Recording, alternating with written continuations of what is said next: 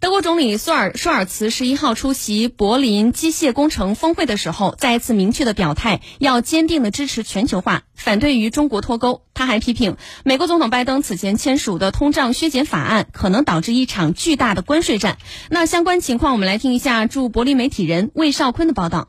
德国总理舒尔茨在峰会上表示，全球化让繁荣成为可能，脱钩将是完全错误的道路。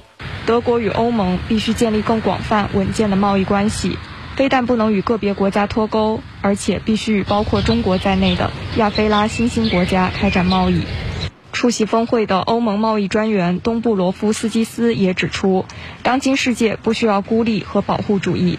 他表示，欧盟和中国是深度融合的经济体，与中国脱钩不是欧盟的选择。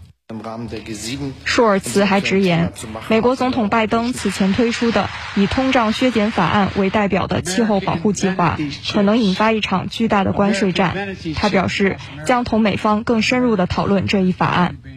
我们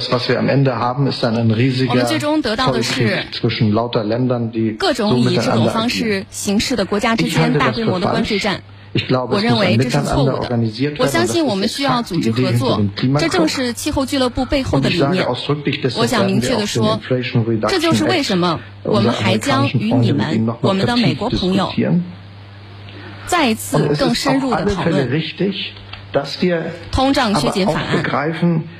当然，我们也明白，这只有通过合作才能奏效。决心在包括七国集团 G7 会议在内的所有国际会议上讨论使能源价格回归合理水平的共同责任。他并透露，德国几乎达到了其天然气储存设施百分之九十五满负荷的目标。如果民众、企业和政策制定者能够继续适应国家能源形势的变化，德国将能够安稳地度过这个冬天。